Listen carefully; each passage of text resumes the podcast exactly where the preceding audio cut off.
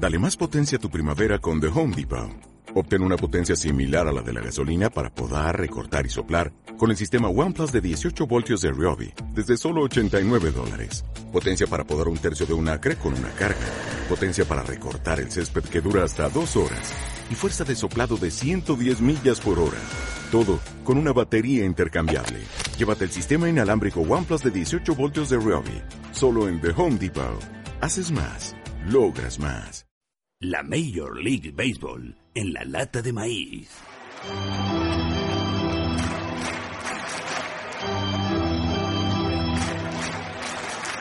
Seguimos con la actualidad porque una de las noticias que se hacía esperar era la firma del convenio laboral colectivo entre propietarios y jugadores y está con nosotros desde Toronto Arturo Marcano. Un placer saludarte.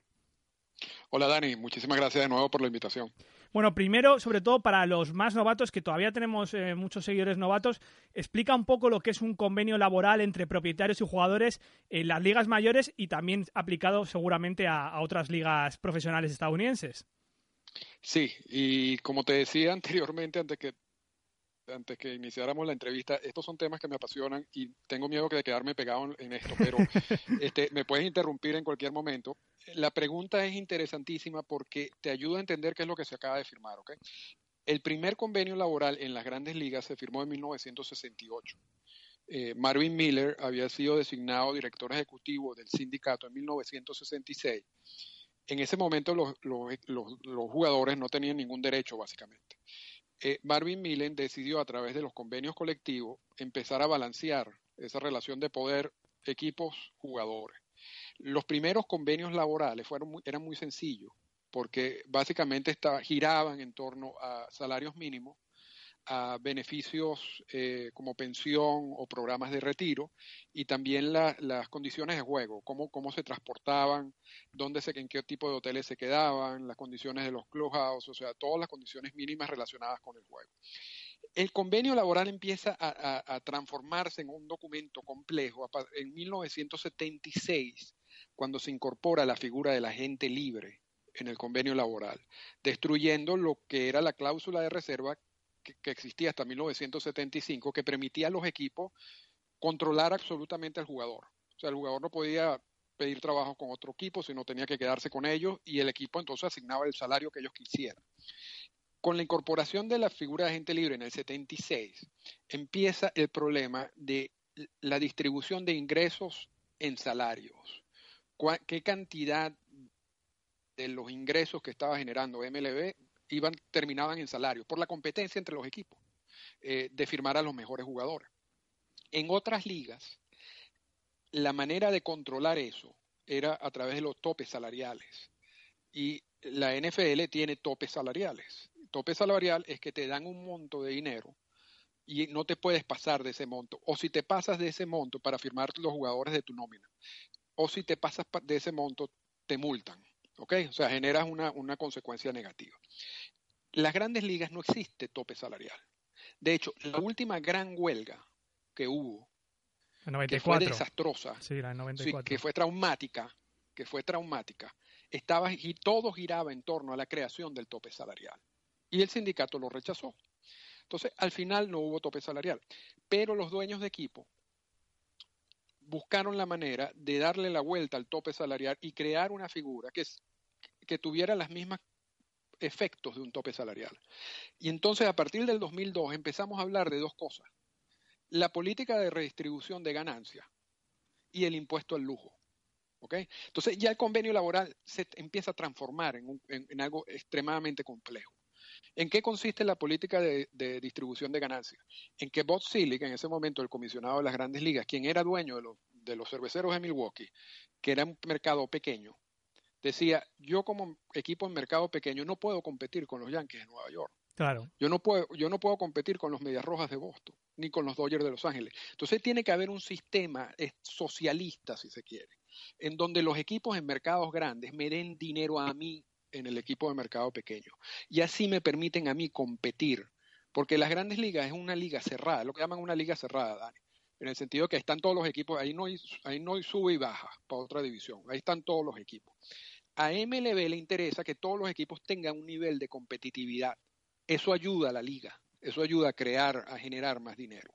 Porque no hay nada más fastidioso que ver un juego, tú estás vendiendo un derecho de televisión y vas a ver un juego entre los Yankees de Nueva York y los, y los 0-0 de Milwaukee en un mundo sin este tipo de política y tú sabes que los Yankees de Nueva York van a ganar.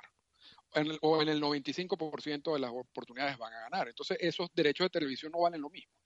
Entonces, CELI crea esta figura de la, de la política de distribución de ganancias, donde básicamente los equipos en mercados grandes le dan dinero a los equipos en mercados pequeños. Paralelamente a eso, crean la figura del impuesto al lujo. Entonces, el impuesto al lujo, y esto es la parte más complicada de todo esto, es que te dan una cantidad de dinero, un umbral, ¿no? Lo que llaman en Estados Unidos un threshold, de, vamos a poner 200 millones de dólares. Tu equipo, siempre que esté por debajo, eso es para, para gastar en salario, siempre que esté por debajo del umbral no pasa nada. Cuando tú superas el umbral, empiezas a generar impuestos. ¿Ok? Entonces, las primeras versiones, y ahora sí vamos al último convenio laboral, las primeras versiones del impuesto al lujo, el umbral era muy alto. O sea, era, era poco probable que muchos equipos llegaran a ese umbral. Y los que llegaban a ese umbral eran equipos que generaban tanto dinero que no le importaba, no les importaba pagarlo, claro. los impuestos. ¿Ok? Ahora, en esta negociación, y esto es la clave del nuevo convenio laboral, Dani y, y amigos oyentes, en esta negociación del convenio laboral se, crea el Competitive Balance Tax o el CBT, el, impuesto al balance competitivo, que es lo mismo que el impuesto al lujo. Le cambiaron el nombre porque a los jugadores no les no le gustara que lo llamaran lujo, eh, porque al final ese dinero está invertido en salario. ¿Ok? El CBT, por alguna razón, y esto es un error clave y, garrafal del sindicato, fue establecido con unos umbrales muy bajos. O sea, básicamente lo, hay varios equipos que ya están por encima del umbral, ya están violando el umbral. Entonces, y de hecho, no solamente son umbrales bajos año tras año, sino que su, la subida es muy poca. O sea, por ejemplo, en los últimos tres años del convenio, el umbral sube dos millones de dólares cada año. ¿Ok? ¿Qué es lo que pasa? Cuando tú pones este tipo de taxes, de impuestos, con esos umbrales tan bajos, funciona como un tope salarial. Claro. Porque ya, ya, ya no es el equipo que tiene tanto dinero que llega a una cifra que es casi imposible de llegar porque no le importa, porque tiene mucho dinero. No, ahora son montos en que cualquier equipo puede llegar. Fíjate que no, que no te he querido interrumpir todos estos minutos porque la gente se debe guardar en el bolsillo estos 6-7 minutos eh, porque lo has explicado perfectamente, los que los saben menos cómo funciona esto del convenio laboral, lo has explicado punto por punto perfectamente y acabamos justo donde quería yo empezar. Es este cambio en el impuesto de lujo, mi pregunta va es si va a ralentizar eh, la locura de crecimiento de los salarios de los jugadores. Por eso me comentabas que quizás los jugadores o el sindicato de jugadores no ha sabido ver o valorar bien este impuesto de lujo. Sí, y Dani, y ahí, fíjate que es que esto es un mundo muy interesante. Fíjate que hay una percepción por algunos contratos que hoy en día los salarios están disparados. ¿no? Claro, para un mortal como yo, esos salarios son inalcanzables. Sí, para pero, tú pero, y para nosotros también. ¿eh? Exacto, eso no, no, no, ni siquiera hay que discutirlo. Ahora, cuando nosotros nos enfocamos en la industria del béisbol, nos damos cuenta que estas políticas de, de, distribución de ganancias, de impuestos de lujo, mira lo que ha hecho, Dani. Cuando empezó la figura de agente libre en 1976, de los ingresos de MLB, más del 50% iba destinado a salario. En la NFL, en la NBA, se establece que más del 50% de los ingresos vaya destinado al pago de salario. En MLB, desde 2002 para acá, ¿Tú sabes cuál es el porcentaje de ingresos, de, de ingresos generados destinados a salario? Cuéntanos. 42%. Más bajo que el resto de las ligas. Es, es, la, es, es, el momento en que se ha distribuido menos dinero en salario en la historia del béisbol desde que apareció la figura de gente libre. Y, y aún así da la sensación que no va, bueno, da la sensación, se acaba de firmar un convenio colectivo, vamos a estar un cuarto de siglo sin, sin huelgas, sin parones en la MLB, en un negocio de 9.000 millones de dólares, de más de 9.000 millones de dólares. Es decir, que los propietarios están acabando de llevarse digamos, el trozo del pastel hacia su terreno. Absolutamente. O sea, están, están, hoy en día MLB genera la mayor cantidad de dinero que, que, ha generado en su historia y paga lo menos en porcentaje en salarios en su historia desde, la aparición de la, la, figura de gente libre. Entonces, ¿qué es lo que pasa? Uno de los puntos que se hablaba en la negociación del convenio laboral era si el sindicato iba a pelear para pedir, para, para que más dinero vaya destinado a salarios. Y fíjate lo que lograron, y vamos de nuevo con el crecimiento del CBT, del Competitive Balance Tax, y los umbrales. los umbrales, repito, en los tres, por ejemplo, para ponerte un ejemplo, en los últimos tres años el convenio laboral sube dos millones por año.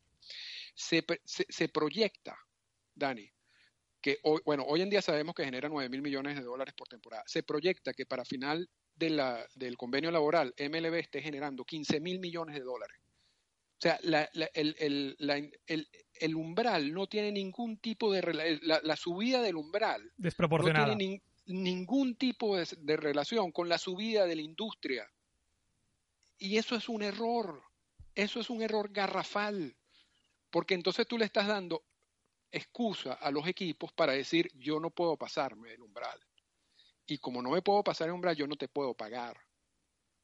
Y, no solamente eso, hay contratos como el de Miguel Cabrera, eh, por poner un ejemplo, que hay equipos que no lo pueden adquirir porque la, hay, no voy a explicar aquí la cantidad de multas porque de verdad que vamos a pasar cinco minutos solamente hablando del porcentaje, pero hay, hay un nivel de multa donde es casi el 100% y es fácil de llegar, además. Entonces, ¿qué significa eso en términos de, operatividad, en términos de, contrato? Que si yo, yo soy los Medias Rojas de Boston y yo quiero adquirir a Miguel Cabrera, que tiene un contrato que le va a pagar 30 millones de dólares hasta el 2021, 2022, esos 30 millones de dólares a, Boston podrían terminar valiente, eh, significándole pagar 60 millones de dólares por un jugador. Vaya. Entonces, eh, eh, esto está, esto va, Dani, este convenio, yo no sé quién asesoró a la sindicato, yo soy, eh, lo, confieso, soy pro sindicato, me metí en este mundo porque realmente admiro la labor que hizo Marvin Miller y los logros que hizo Marvin Miller este, con todos estos convenios laborales. Yo no entiendo quién asesoró al sindicato con este convenio laboral. Es que parece que no hay como grandes ganadores de este convenio laboral que ya hablamos en su día aquí, nos comentaste que no que se iba a firmar con tranquilidad, aunque se firmó en los últimos minutos, pero que no había grandes disputas, pero todas las pequeñas batallas y ganancias han caído del lado de los propietarios. Todos los puntos, todos los puntos clave. Absolutamente, absolutamente. Otro, otro, de los, otro de los eh, puntos clave de este convenio colectivo, por lo menos lo que parecía que iba a entrar, que al final no ha entrado, lo que dejaron caer del draft internacional, algo que has comentado tú mucho eh, por Twitter y has explicado muy bien. La MLB amagó para meterlo, lo dejó caer por plebios, pero al final se han echado atrás. Ha sido un buen jaleo todo esto porque al final parecía que querían hacer algo, no lo han podido hacer em, y no ha entrado dentro del convenio colectivo. No, y, es una de las cosas, de, de, las historias más interesantes de esta negociación del convenio laboral. La firma de jugadores internacionales realmente viene a entrar el convenio laboral en el 2012. O sea, antes del 2012, eso no era un punto de negociación del convenio laboral. En el 2012, MLB ya empieza a amagar con lo del draft internacional e incorpora una cantidad de reglas para limitar la firma de jugadores internacionales y restringirla y ponerle multas y otro tipo de controles. O sea, que esta era la segunda vez que se discutía el tema del draft internacional y, entonces un, un, tema que ni siquiera había sido parte del convenio laboral hasta el 2012 pasó a ser básicamente uno de los temas principales del convenio laboral porque el sindicato se negaba a aceptar el, draft. Algo que no, no tiene sentido, porque que además el sindicato no representa a esos jugadores en República Dominicana y en Venezuela. No, y además hay entramados legales diferentes en cada país absolutamente. O sea, la labor del sindicato es representar a los jugadores en, el roster, en, los rosters de 40 de los equipos. ¿Okay? Esa es su labor. O sea, su función principal era sentarse en esa negociación y conseguir la mayor cantidad de beneficios para los jugadores en roster de 40. Y de repente, el draft internacional pasó a ser punto clave de todo esto, que yo no entiendo. Yo no entiendo. Pero MLB lo utilizó como un arma de negociación. Bueno, está bien, no lo aceptamos, entonces se creó un sistema donde y esto es interesantísimo, Dani, eh, el sindicato acepta un tope duro. O sea, eh, que es algo absurdo, porque el, sindicato acaba, o sea, no hace mucho en esa última huelga, básicamente casi destruye el béisbol porque se negaba a aceptar ningún tipo de tope, ni, ni, ni, ni débil ni duro. Y ahorita en el convenio laboral acepta un tope duro. O sea, ¿cuál es, ¿cuál es el principio que, que, rige entonces ahora en el sindicato? Si, si, vas a estar aceptando cosas que en el pasado habías rechazado fehacientemente, o sea, eh, eh, entonces, ¿cuál va a ser la consecuencia del nuevo sistema? en Latinoamérica, yo no lo sé. O sea, yo eh, sabemos que cada equipo va a tener un monto que varía de 4.7 millones a 5.7 millones, dependiendo si estás ubicado en mercados grandes o mercados pequeños. Esa, esa cantidad de dólares es el tope máximo que no te puedes pasar para firmar a todos los jugadores internacionales que tú puedas por temporada, por año. Eh, también estos equipos pueden adquirir un poco más de dinero de otros equipos en transacciones, lo que te subiría el tope, pero de todas maneras no te podrías pasar, solamente que, o sea, estás transfiriendo dinero de un equipo a otro, pero al final, si tú sumas la cantidad de dinero, eh, se mantiene igual, ¿no? Eh, pero, ¿qué consecuencia va a tener esto en, las actividades en República Dominicana? No sé, ¿qué va a tener, eh, qué tipo de consecuencias tiene en Venezuela? No se sabe, pero ahorita realmente no hay ningún tipo de inversión en Venezuela, de todas maneras. Lo que sí sabemos es que por casos como el de Otani, el japonés, el, fenómeno japonés que quiere jugar en grandes ligas pronto, está afectado por esta cantidad de reglas. Entonces, un jugador que ha podido devengar más de 100 millones de dólares en una transacción, está sujeto a que no le paguen más de lo que establezcan estos límites de 4.7 millones o 5.7 millones. Entonces, eso es la única consecuencia que sabemos hasta ahora. El resto habrá que esperar. Tengo la sensación que el sindicato tiene algo sintomático que tienen todos los sindicatos del mundo y todos los países, que no tienen rumbo, que han perdido un poco de esencia, han perdido un poco de, de valores y al final pues han dejado comer un poco por, entre comillas, el patrón, que es la MLB y los propietarios. Sí, y, y lamentablemente y no, mm, con todo respeto a Tony Clark. Tony Clark es el primer exjugador que es el, director ejecutivo del sindicato. Y yo, yo creo que el ser exjugador puede ser bueno y puede ser malo. Normalmente estos negocios, estos convenios laborales los negocia un abogado o una persona especialista en este tipo de convenios laborales que no está tan amarrada sentimentalmente al juego ni a nada de eso. Yo creo que cuando tú lo empiezas a ver estas negociaciones con otro con, otro interés, además de, y, te dejas, no te concentras en lo que es el documento en sí, en los principios por los cuales ha luchado el sindicato por tanto tiempo, no dominas todos esos principios, ahí es donde empiezas a generar cosas, empiezas a afirmar cosas que no deberías.